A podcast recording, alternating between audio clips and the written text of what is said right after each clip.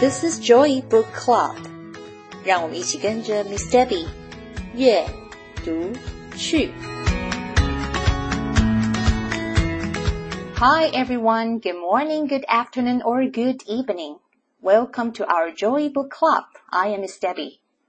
Hi，欢迎大家来到我们的 Joy Book Club，我是 Miss Debbie。在 Joy Book Club 里面，每一集我都会分享一本我读到的好书。 Dad and the Dinosaur is the book we will be reading today, written by Gennifer Choldenko and illustrated by Dan Santat. This is a heartwarming father-son story talks about bravery and facing fears. Nicholas wants to be brave like his dad, and he has a toy dinosaur that helps him overcome his fear. But one day, Nicholas loses his dinosaur and everything starts to be scary again. How does Nicholas' dad help him? And will Nicholas be brave again? 今天的这本《Dad and the Dinosaur》是一本关于父亲与儿子之间面对害怕、克服恐惧的故事。书中的主角 Nicholas 很佩服他的爸爸，因为爸爸总是好勇敢，什么都不怕。但是 Nicholas 却得依靠着他随身携带的小恐龙来给自己勇气。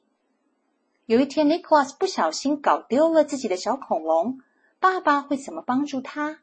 Nicholas 又该怎么办呢？让我们一起来读这个故事。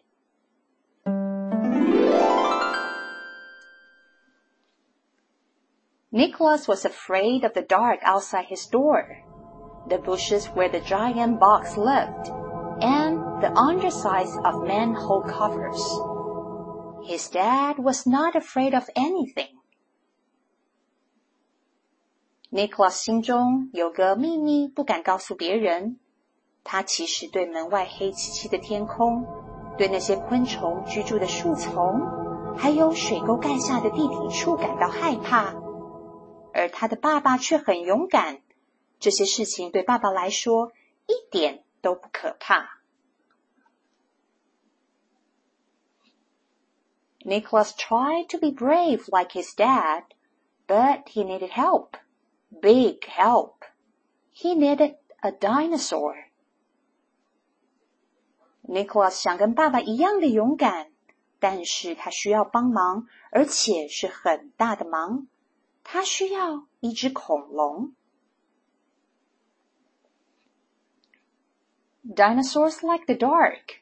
Bugs are nothing to them, and they eat manhole covers for lunch and everything under them for dinner. When little Nick had his dinosaur in his pocket, he was just as brave as Big Nick. 对 Nicholas 来说，恐龙超级勇敢的，他们不怕黑，也不怕树丛里面的昆虫，而且呀，恐龙可以把水沟盖一口咬碎当成中餐。那些藏在水沟盖下面的东西，恐龙一点也不害怕。 还可以把它们当成晚餐吃掉。当 Nicholas 握着他的小恐龙，或是把它放在口袋的时候，他觉得他自己跟恐龙一样的勇敢。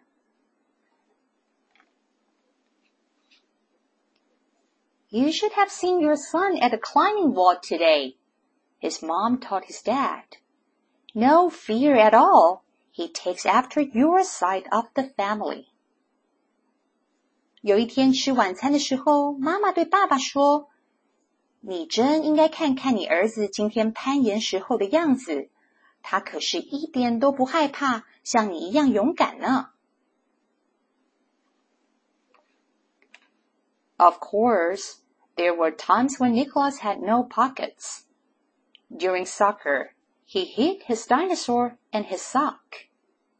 When he swam, he tied the dinosaur to the cord of his swing trunk. At night, his dinosaur went under the pillow. 当然，有时候 Nicholas 穿的裤子没有口袋，就像是踢足球的时候，Nicholas 只能把小恐龙藏在他的袜子里面。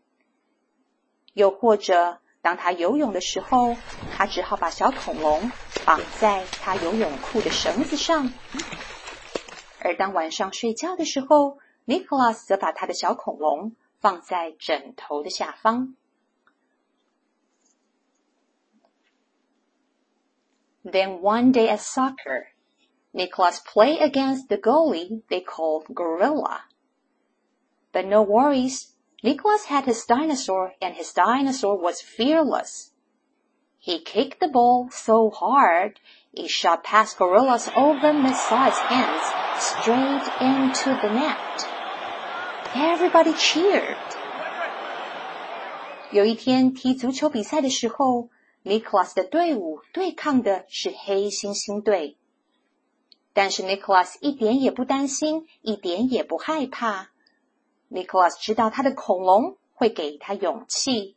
他用力的把球踢向了前方，球穿越了黑猩猩队守门员的大手掌，直接得分。每个人都欢呼大叫。His mom had the whole thing on video. You are incredible, buddy, Big Nick told him. Nicholas' face lit up like a glow stick. Nicholas 的妈妈刚好把这一球拍了下来，传给了爸爸看。爸爸骄傲的对 Nicholas 说：“你表现的太好了。”听到爸爸的称赞，Nicholas 的脸上好像发了光，欣喜的表情全都写在脸上。But when it was time to leave, the dinosaur was gone. Nicholas searched from one end of the field to the other until it grew dark. What are you doing, Nick? Nothing, Nicholas said. 比赛结束之后，Nicholas 准备回家，但藏在袜子里面的小恐龙却不翼而飞。Nicholas 从球场的这一端仔仔细细的搜寻到球场的另外一端。 他却怎么也找不到。直到天色渐渐暗了，妈妈问他：“你在干什么呢？”Nicholas 回答：“没什么，没事。” On the way home, the night was as black as octopus ink. Giant bugs were everywhere, and their little car was nearly sucked under the street. 回家的路上。 逐渐变黑的天幕就像是大章鱼的墨汁，而树丛里面的昆虫好可怕。Nicholas 甚至觉得他们的小车子都要被吸到地面下去了。Nicholas ate no dinner that night. He went to sleep early with the light on and nothing under his pillow. He dreamed about bugs as big as buildings and the world under the manhole cover. Nicholas 连晚餐都不想吃，在没有小恐龙给他的勇气之下，他开着卧室里面的灯，闭着眼睛，拼命的想要入睡。Nicholas 觉得自己梦到了那些长得巨大无比的昆虫，还有那些可怕的水沟盖下的恐怖世界。When his father got home late that night, he came into little Nick's room. You have a bad dream, buddy? he asked. Nicholas didn't answer. It's okay to be afraid. All guys are now and then. Who said I was afraid? Nicholas shot back. Nobody, Dad said, but something's the matter. After a long time, Nicholas whispered. I lost my dinosaur. He's the brave one, not me. Let's go find him then, Dad said. 加班完后才回到家的爸爸到了 Nicholas 的房间看看他。他看到了 Nicholas 紧张的神情，就问他：“孩子啊，你做了个噩梦吗？”Nicholas 一声也不吭。 爸爸紧接着说：“感到害怕是正常的，每个人都会有害怕的时候。”谁说的？是谁说我害怕了？Nicholas 连忙反驳着爸爸没有人说你害怕，只是爸爸知道你心里有事。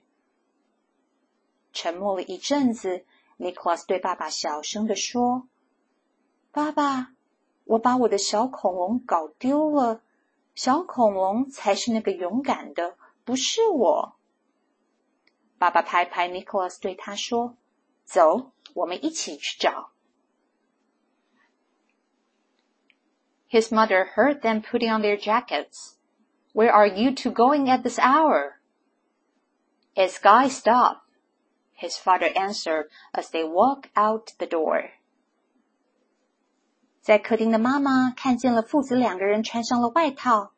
你们要去哪里呀？妈妈问着。爸爸则笑着说：“这是我们男生之间的小秘密。”然后就带着 Nicholas 出门了。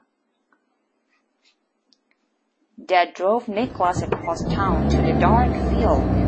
Together, they searched the spongy grass. 爸爸开到了暗暗的球场，他们一起在上面寻找着那只恐龙。Sure enough, there was Nicholas' dinosaur, as big as ever. 果然，恐龙就在那里。一如既往的直挺挺的站在那里。When they got home, they gave the dinosaur a bath and put him under the pillow. Dad, Nicholas said, Don't tell mom, okay? Course not, Dad said. 一回到家，Nicholas 和爸爸一起帮小恐龙洗了个澡。然后把它放回了枕头下面。Nicholas 对着爸爸说：“爸爸，你不要告诉妈妈好吗？”“当然，这是我跟你的秘密。”爸爸回答着。The next day, Nicholas put his dinosaur in his pocket. But he wasn't the only one who knew he was there. 隔天晚上。爸爸带着 Nicholas 用望远镜观察着天上的星星。Nicholas 将恐龙放到自己的口袋里面，但从今以后，他不再是那个唯一一个知道小恐龙存在的人了。 Sometimes we all need someone who believes in us, who supports us, and someone we can share our little secret with. By taking Nicholas to find his dinosaur, Nicholas' dad sends the message to Nicholas that he trusts Nicholas will find courage in his own way. As for Nicholas, with dad on his side, I believe Nicholas will find it's easier to be brave. 在我们的身边，是不是也有一位像 Nicholas 的爸爸一样的人，给我们信心、力量？可以让我们分享心里面的小秘密。如果这个人刚好是我们的爸爸，记得要给爸爸一个拥抱哦，因为八月八号就是台湾的父亲节了。借着这本书，祝福天下所有的父亲，父亲节快乐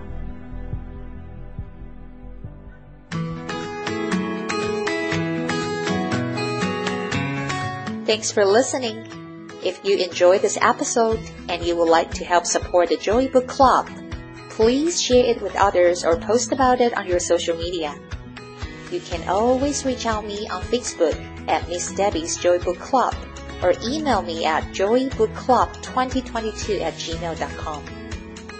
谢谢你们今天和 Miss Debbie 一起读书，别忘了订阅 Joy Book Club 的频道。